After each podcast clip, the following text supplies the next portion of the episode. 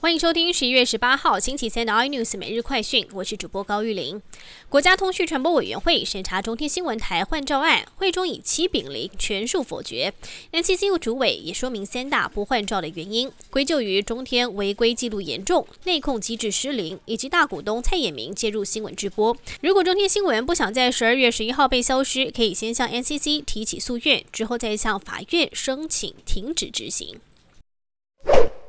上校飞官蒋正志昨天晚上驾驶 F 十六战机进行夜航训练时，在花莲失联，空军持续海空搜索，强调一定要把蒋上校平平安安的带回来。气象局针对空间迷向说法回应：昨天晚间有对流发展，但云系没有很高，也没有闪电，气候因素干扰有待理清。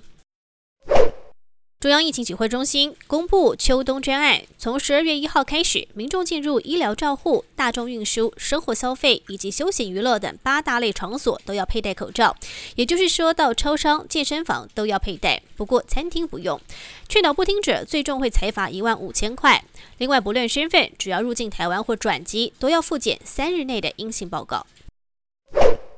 任期剩下两个月，川普在撤换意见相左的国防部长之后，宣布于明年一月十五号之前要裁减驻阿富汗与伊拉克的美军。据了解，是希望让下台之前让政绩好看一些。但是 CNN 认为，川普在选后连续十天没有公开行程，只靠书面行政，已经放弃作为美国总统的所有职责。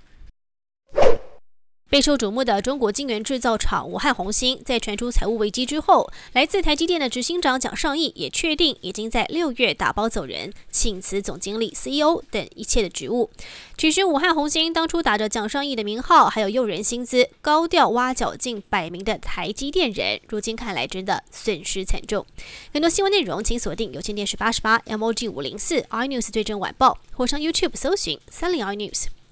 感谢台湾最大 Podcast 公司双浪技术支持。您也可以在 Google、Apple、Spotify、KKBox 收听最新 iNews 每日快讯。